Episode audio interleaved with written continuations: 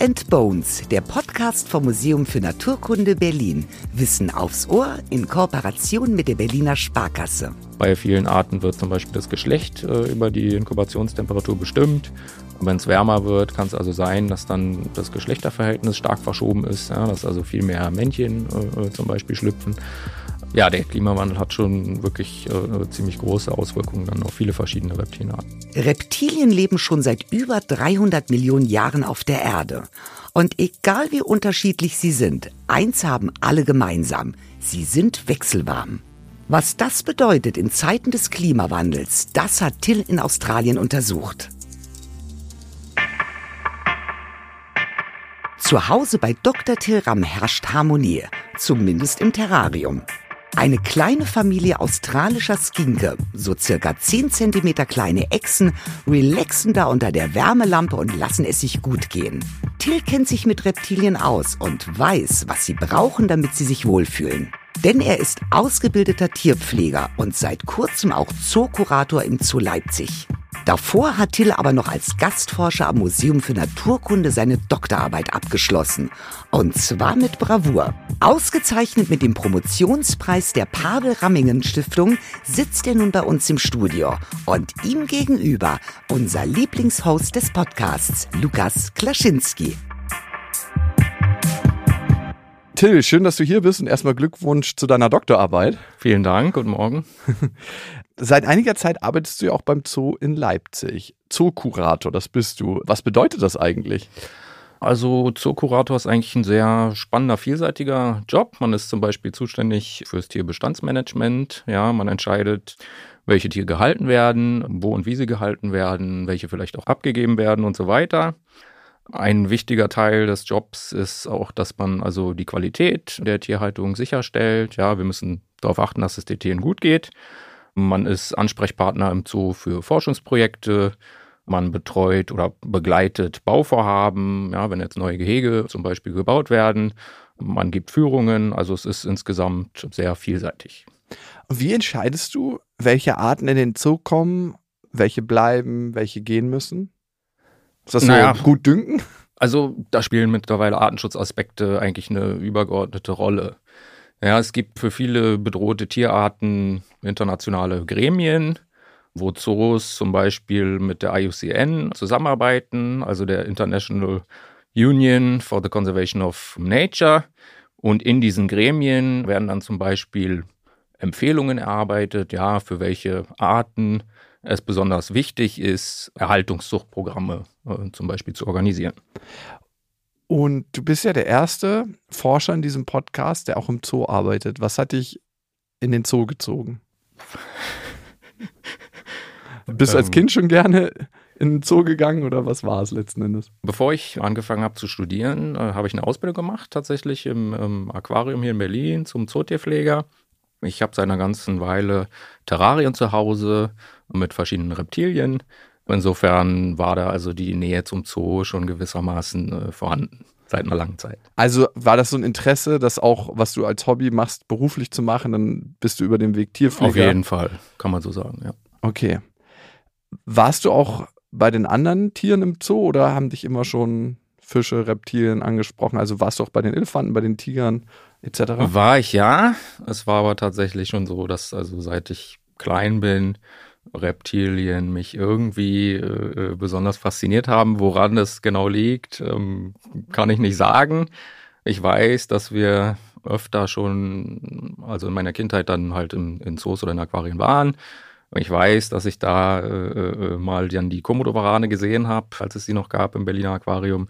Möglicherweise war das irgendwie so ein, so ein Schlüsselmoment, aber genau lässt sich das nicht sagen. Ich habe gehört, die Komodowarane habt ihr auch und die gelten ja als eine der tödlichsten Raubtiere, ne? Was genau macht Komodo-Warane so gefährlich? Sie haben erstmal ja, große Zähne, die auch an der Rückseite also so kleine Widerhaken im Prinzip haben. Und die sind natürlich die größten noch lebenden Echsen.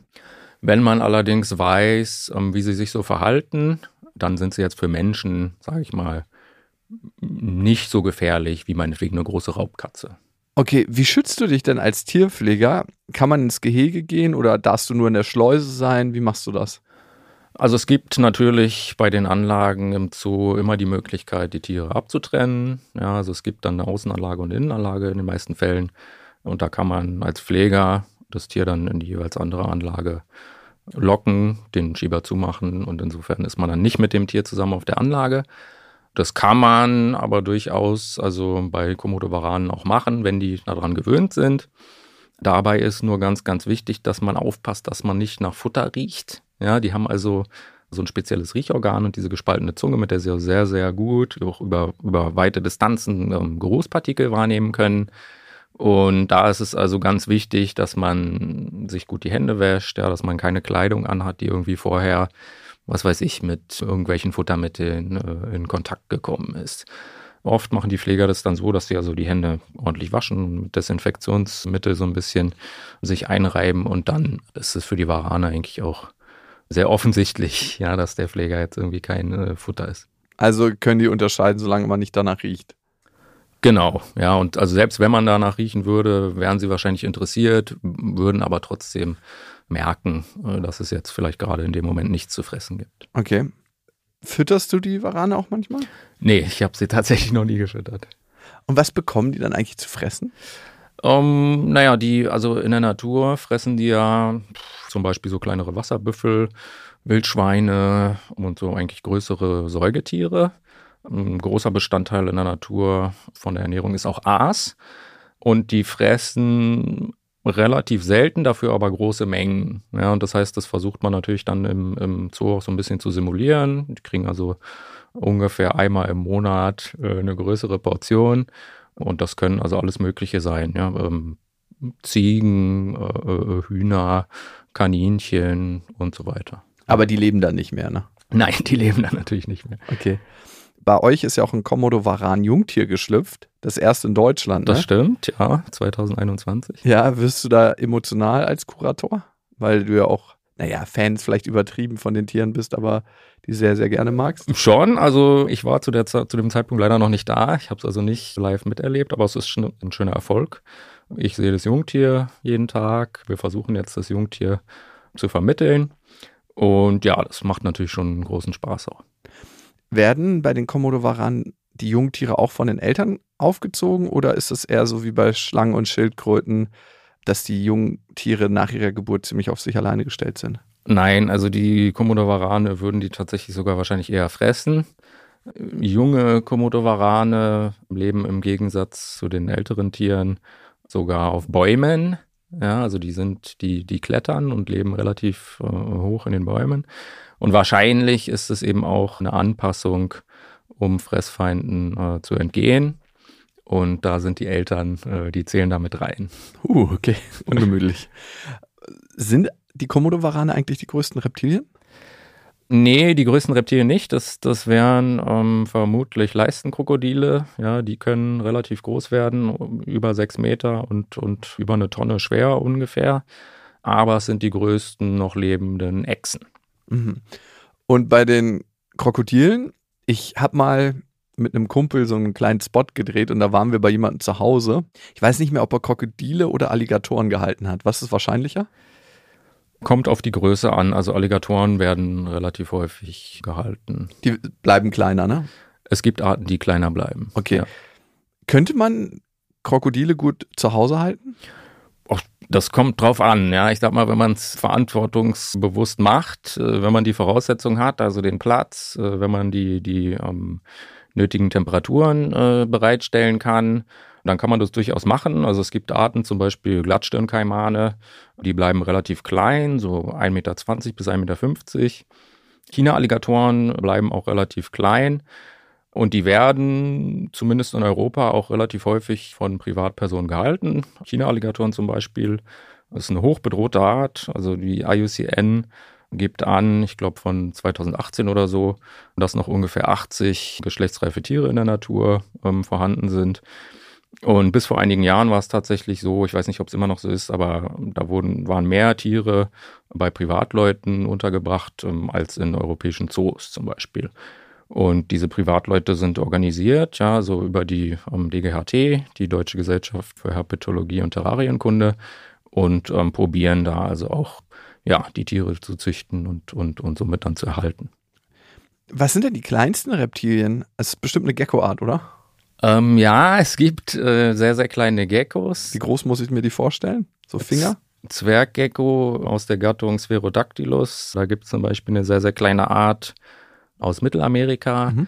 Und die werden so Kopfrumpflänge, also ohne Schwanz gemessen, um die 1,5 Zentimeter lang und, und wiegen ungefähr 0,1 Gramm. Also die sind sehr, wow. sehr klein. Geckos, diese Süßlinge. Ihren Namen haben sie sich quasi selbst gegeben. Geckos können nämlich als eine der wenigen Echsenarten ihre Stimmen benutzen und das klingt dann so.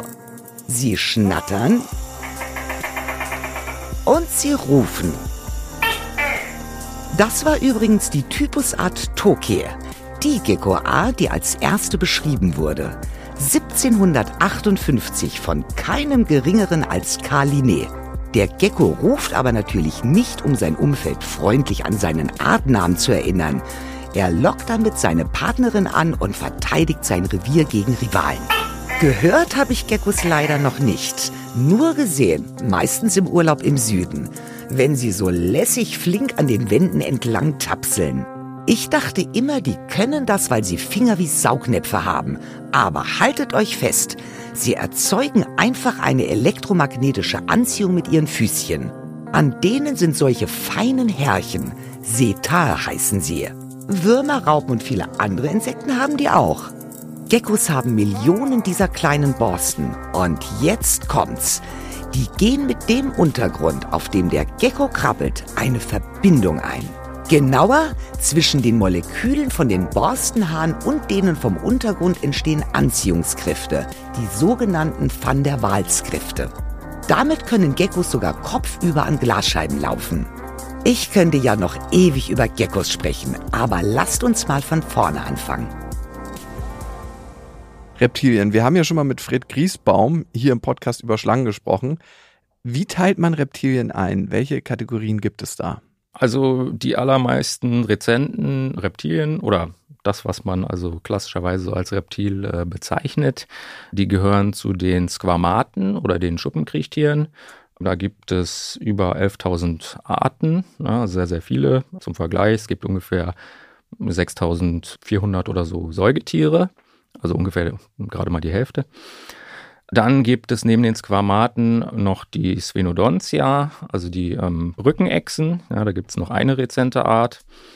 Es gibt Schildkröten mit ungefähr 350 Arten, Krokodile mit etwas über 20 und so teilt man die im Prinzip ein. Rezente Art, was heißt das? Arten, die heute noch existieren. Okay. Lass mich mal raten, dein Bereich sind die Schuppenkriechtiere, oder? Genau. Okay, gut. Und dann gibt es ja noch Geckos, Warane, Agame, Leguane. Wie erkennst du als Experte eigentlich die Unterschiede? Diese Gruppen, die gehören alle zu den Squamaten ne, oder mhm. zu den, zu den ähm, Schuppenkriechtieren. Da gibt es verschiedene Merkmale, also morphologische Merkmale, zum Beispiel die Zähne. Ja, Im Agamen haben eine sogenannte akrodonte Bezahnung. Das heißt, die Zähne sind oben auf dem Kieferrand äh, befestigt. Leguane und Varane zum Beispiel haben eine sogenannte pleurodonte Zähne, wo die Zähne also seitlich mit der inneren Wand des Kieferknochens äh, verwachsen sind. Aber es gibt darüber hinaus natürlich noch Merkmale der Schuppen und viele weitere anatomische äh, Merkmale, äh, an denen man die unterscheiden kann. Ich will noch mal ein bisschen in die Zeit zurück. Der Weg der Reptilien ging vom Wasser ans Land. Reptilien sind aus Amphibien entstanden, stimmt das? Nein, das kann man eigentlich so nicht sagen. Also Säugetiere sind auch nicht aus äh, Reptilien entstanden. Es ist eher so, dass Amphibien und alle heute noch lebenden Amnioten, also eine Großgruppe aus Säugetieren, Vögeln und allem, was man als Reptilien äh, bezeichnet, einen gemeinsamen Vorfahren hatten mit den Amphibien. Und aus diesem gemeinsamen Vorfahren sind also einmal die heute rezenten Amphibien entstanden und dann einmal die Linie die zu den äh, heutigen Reptilien hinführt. Wie der Mensch nicht vom Affen abstammt, ne? Genau. Okay.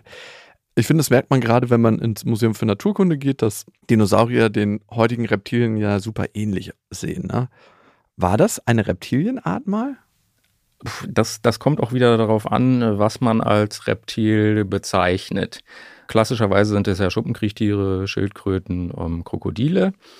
Aus wissenschaftlicher Sicht ist es aber eher so, dass man also eine der zwei Großgruppen der Amnioten heutzutage als Reptilien bezeichnet. Ja, so muss ich das so vorstellen, es spaltet sich auf in zwei Gruppen. Auf der einen Seite die Synapsiden, dazu gehören auch die heutigen Säugetiere, und auf der anderen Seite dann eben eine Großgruppe, die man heute als Reptilia bezeichnet. Und in dieser Großgruppe äh, befinden sich dann also alle heute lebenden äh, Vögel, inklusive der Dinosaurier als Stammlinienvertreter und die Krokodile, Schildkröten und Squamaten und so weiter. Und welches heutige Reptil ist am nächsten an den Dinosauriern dran? Das wären dann die Krokodile. Also ja? innerhalb dieser, dieser Großgruppe Reptilia gibt es dann auch wieder zwei oder also mehrere Gruppen, aber zwei Großgruppen. Auf der einen Seite ein Ast, der also quasi zu den äh, Vögeln hinführt. Dort sind auch dann die Krokodile, stammen davon ab, von dem gemeinsamen Vorfahren. Und auf der anderen Seite dann halt eben ähm, die restlichen Reptilien. Und woher weiß man das? Naja, so Verwandtschaften äh, mit Dinosauriern hauptsächlich über Merkmale des Knochenbaus, ne, weil die, weil die ähm, Knochen hauptsächlich halt erhalten bleiben. Zum Beispiel ähm, weiß man, dass also die Gruppe aus Krokodilen und ähm, Vögeln ähm, ein zusätzliches Schläfenfenster eben hat. Dinosaurier und Vögel haben ein, ein spezielles ähm, Fußgelenk, das sogenannte Mesotarsalgelenk. Und ähm, ja, über solche Merkmale kann man dann halt Verwandtschaftsbeziehungen eben rekonstruieren. Wer nochmal nachhören will, wie das in der Evolutionsgeschichte abgelaufen ist, wie Reptilien, Vögel und Säugetiere entstanden sind, wer mit wem verwandt ist und wo wir diese Zwischenwesen namens Archaeopteryx oder das Schnabeltier einordnen sollen.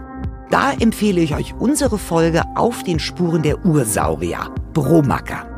Wenn wir mal bei der Evolution bleiben, alle Lebewesen haben ja eine Schale mal hart in Form von Schuppen und Panzern, mal borstig, mal kuschelig weich in Form von Haaren und Fell.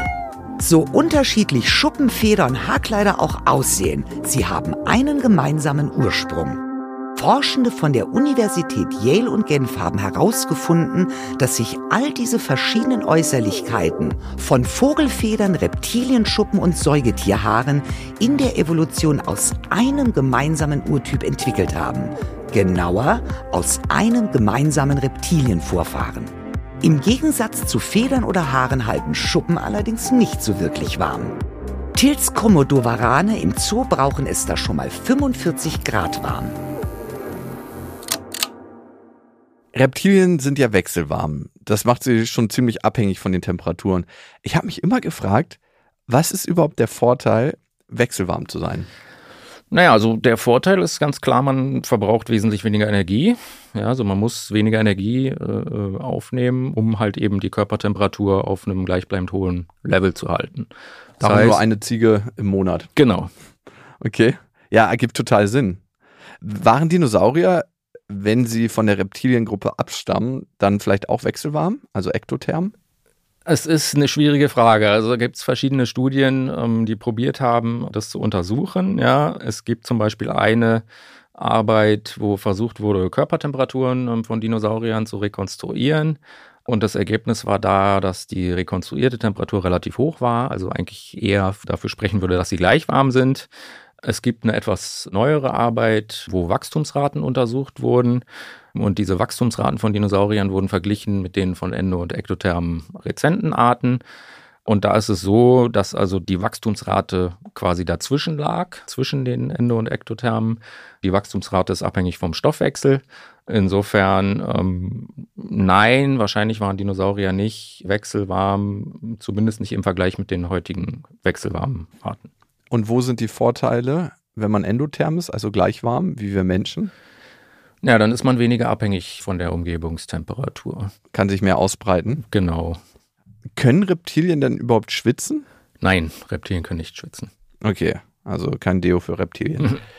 Welche Tricks haben Reptilien dann, um sich vor extremen Temperaturen zu schützen? Das passiert hauptsächlich durchs Verhalten. Ja, also die können zum Beispiel im Tagesverlauf den Standort wechseln. Ja, die können sich also auf aufgewärmte Steine legen, um sich aufzuwärmen, können in Höhlen gehen, um wenn es zu warm wird. Es gibt wahrscheinlich einen Mechanismus ähnlich zum äh, Hecheln des Hundes. Also man kennt es von Krokodilen, dass sie oft da liegen mit so geöffnetem Maul.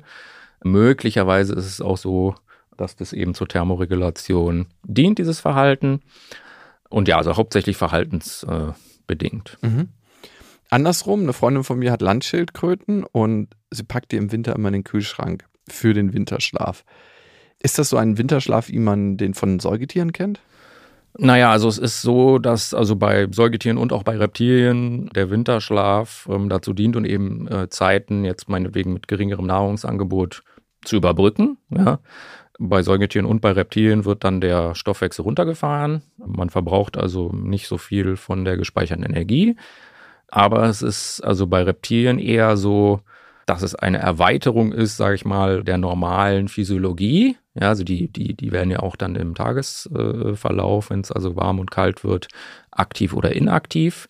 Und es ist jetzt nicht so sehr ein qualitativ unterschiedlicher Zustand ähm, wie bei einem Säugetier, das also das ganze Jahr über eine gleichbleibende Temperatur hat und dann im Winter den Stoffwechsel und die Körpertemperatur eben runterfährt. Hm. In der Natur leuchtet mir das Verhalten auf jeden Fall ein. Wenn es wenig Nahrung gibt, dann runterzufahren, um Nahrung zu sparen, um Energie zu sparen. Aber als Haustier, da gibt es ja eigentlich immer genug zu fressen. Warum wird die Schildkröte dann trotzdem in den Kühlschrank verbannt? Naja, also man, man will natürlich schon auch im Terrarium möglichst die natürlichen Bedingungen simulieren. Viele Schildkröten pflanzen sich saisonal fort, also brauchen dann auch so eine kühlere Phase, um den Reproduktionszyklus einzuleiten. Also Hormon Haushalt wird darüber reguliert. Insofern macht es auch großen Sinn, das also bei, bei Haustierschildkröten äh, so zu machen. Aber man muss ab und zu den Kühlschrank lüften, dass Sauerstoff reinkommt, ne? Man muss aufpassen, genau, man muss die Tiere auch vorbereiten, also sie dürfen zum Beispiel nichts äh, vorher gefressen haben und so. Ja. Ah, okay, sonst, was passiert? Sonst bleibt der Kot im Darm, oder? Genau, und dann kann es zu Verstopfungen eben führen, ja. Da, weil man eine Bauchmassage bei so einer Schildkröte ja schlecht machen kann. Eben, genau. Okay. Und wenn es dann zu kalt wird, fallen Reptilien automatisch in eine Winterstarre. Genau, also, als Schutz. Ja, oder nicht als Schutz, das ist einfach dann die natürliche Reaktion. Ja, also die, die haben keine Möglichkeit, äh, die Körpertemperatur dann zu erhöhen und werden automatisch inaktiv. Kommt natürlich darauf an, was für eine Art es ist und wie kalt es ist und wie schnell es kalt wird und so weiter. Muss man auch die Schildkröten, wenn man sie in den Kühlschrank packt, erstmal so ein bisschen dran gewöhnen oder direkt rein, Tür zu, ciao? Man gewöhnt sie natürlich ein bisschen dran. Man nimmt die jetzt nicht aus dem warmen Terrarium und äh, packt sie in den Kühlschrank. Das wird vorbereitet, die Temperatur wird erniedrigt. Und eben, wie gesagt, man darf sie dann eine Weile nicht füttern und so weiter. Wisst ihr, ich habe mich in den letzten Folgen echt zurückgehalten, was Themen unter der Gürtellinie angeht. Aber beim Stichwort Thermoregulation, da muss ich es jetzt doch noch mal wieder tun. Männer, aufgepasst! Der menschliche Hodensack ist nämlich auch ein wunderbares Beispiel der Thermoregulation. Fruchtbare Spermien müssen ja so zwei bis drei Grad kälter sein als der Körperkern. Wenn es aber mal zu kalt ist, dann wird die Haut am Hoden durch den Muskel namens Tunica datos kontrahiert und so ganz runzelig. Damit ist die Oberfläche verkleinert und weniger Wärme wird abgestrahlt. Die Arten, wie Thermoregulation bei wechselhaften Lebewesen funktioniert, hatte Tilja schon erwähnt. Ich will euch aber noch eine weitere verraten. Kleptothermie, Wärmediebstahl. Den Begriff gibt's wirklich. Manche Amphibien und Reptilien greifen bei anderen einfach die Wärme ab. So ähnlich wie ihr das vielleicht manchmal macht, wenn ihr euch bei eurem Lieblingsmenschen unter die Decke kuschelt.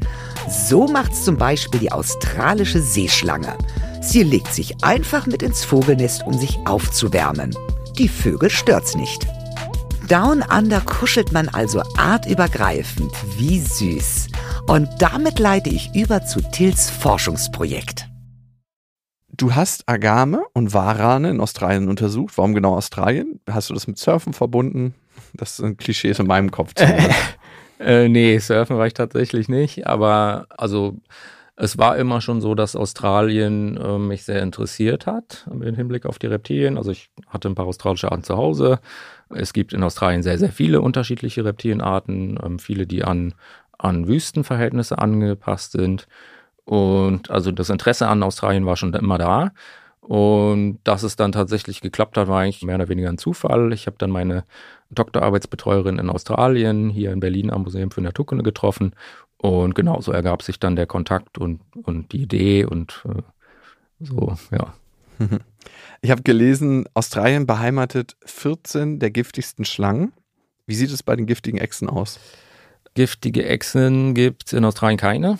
Also es gibt äh, giftige Echsen, die Krustenechsen aus der Gattung Heloderma gibt es nur in Nord- und Mittelamerika. Insgesamt fünf Arten, genau. Was war denn eigentlich dein Forschungsziel in Australien? Also es ging darum, anhand von Fossilien nachzuvollziehen, wie sich mit Klimaveränderungen die Diversität, also zum Beispiel die Verbreitungsgebiete oder die Abundanz äh, von Reptilien verändert hat. Abundanz, das heißt? Abundanz heißt, ähm, wie viele Individuen von einer Art zum Beispiel in einem gewissen Gebiet vorkommen und wie sich das dann über die Zeit eben verändert. Und wie hast du das gemacht? Wie bist du da vorgegangen? Der erste Schritt war erstmal, Fossilien zu identifizieren. Ja, also es gibt in Australien viele verschiedene Fundstellen, die eben Reptilienfossilien beinhalten und auch in einem Zeitrahmen, der interessant ist. Also da geht es vor allen Dingen so um die letzten 500.000 Jahre ungefähr. In dieser Zeit gab es die sehr, sehr stark äh, sich ändernde Temperaturen und Klimabedingungen im Rahmen dieser Eiszeitzyklen in verschiedenen Fundstellen. Es können zum Beispiel Höhlen sein, sammeln sich also über die Zeit Erdschichten an und in diesen Erdschichten ähm, findet man Knochen.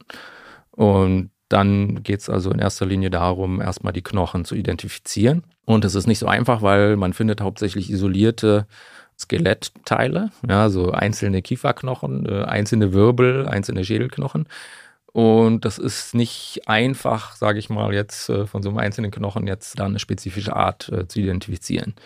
Das heißt also, in einem Großteil der Arbeit habe ich mich damit beschäftigt, wie gut geht es überhaupt? Und der Schlüssel dazu waren eigentlich Museumsammlungen. Ich habe in Alkohol eingelegte ganze Exemplare von Reptilienarten in einem CT-Scanner gescannt, daraus 3D-Modelle der Skelette äh, erstellt und anhand dieser 3D-Modelle der Skelette konnte ich die dann mit den äh, Fossilien quasi vergleichen. Ah, du holst die Nassobjekte aus den Gläsern raus. Ich dachte immer, das wäre wie bei so einem Einmachglas. Einmal geöffnet, dann wird es schlecht oder hält nicht mehr so lange. Nee, man kann die tatsächlich rausholen. Äh, man muss sie natürlich vorsichtig äh, behandeln. Die dürfen nicht zu lange äh, draußen sein, dürfen natürlich nicht austrocknen. Und nicht einfach so mit der Hand rausholen wahrscheinlich. Ne? Genau, aber das geht schon. Mhm. Und wie lange hat das am Ende gedauert, die ganzen Arten auseinander zu friemeln und zu bestimmen?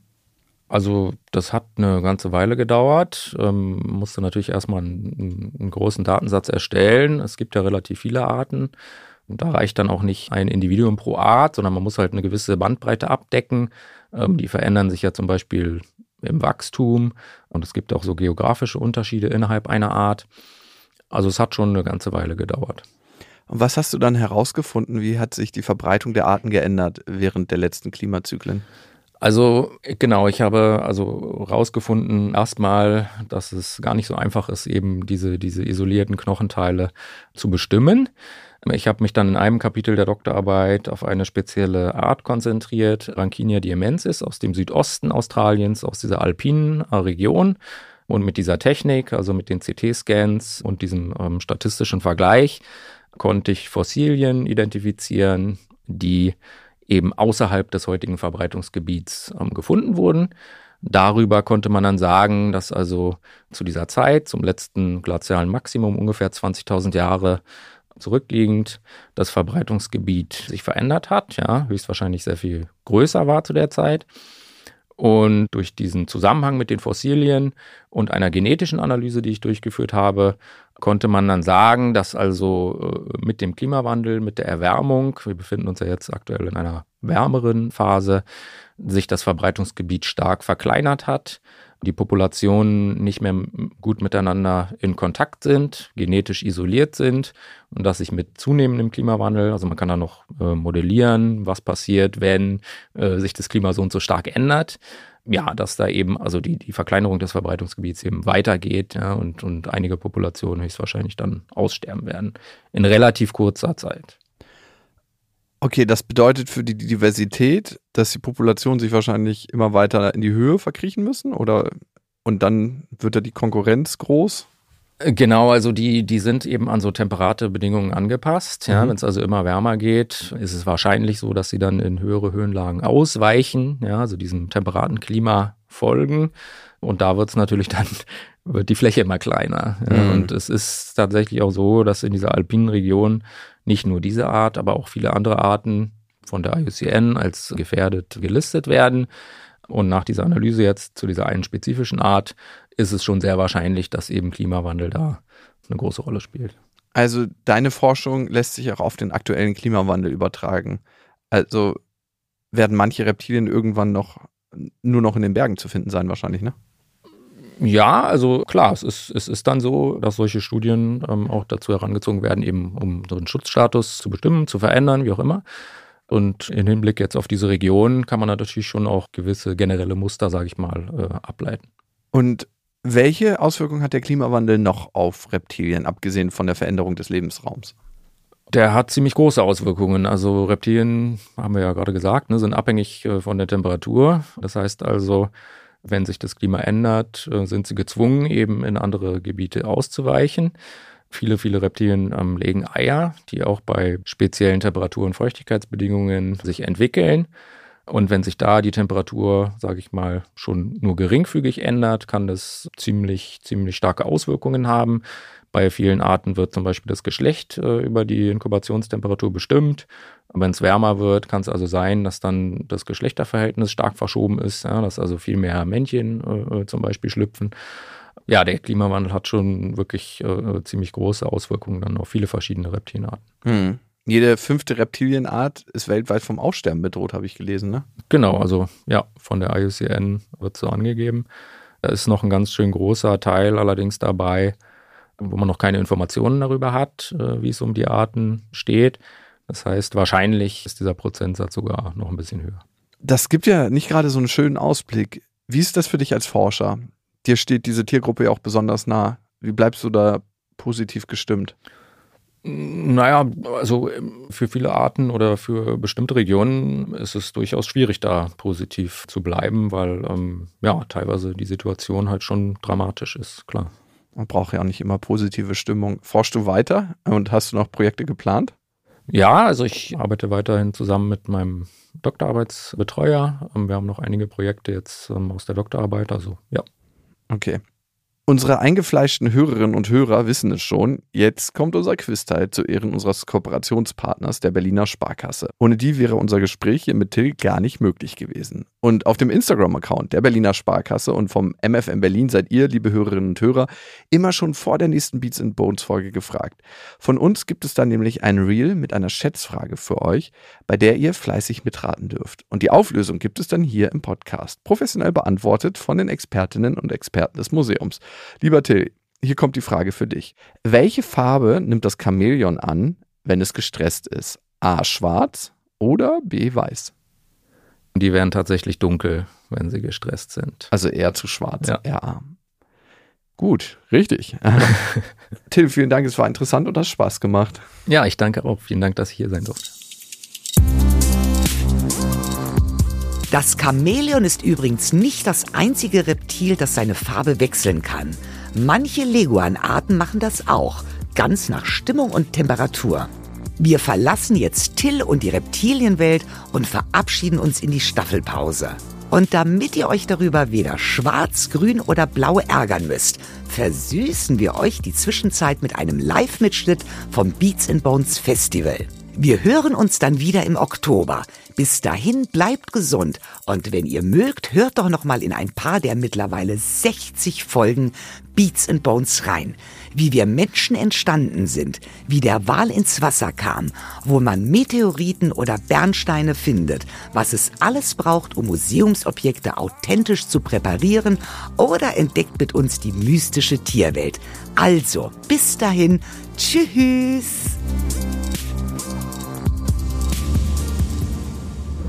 In freundlicher Produktionsunterstützung der Auf die Ohren GmbH.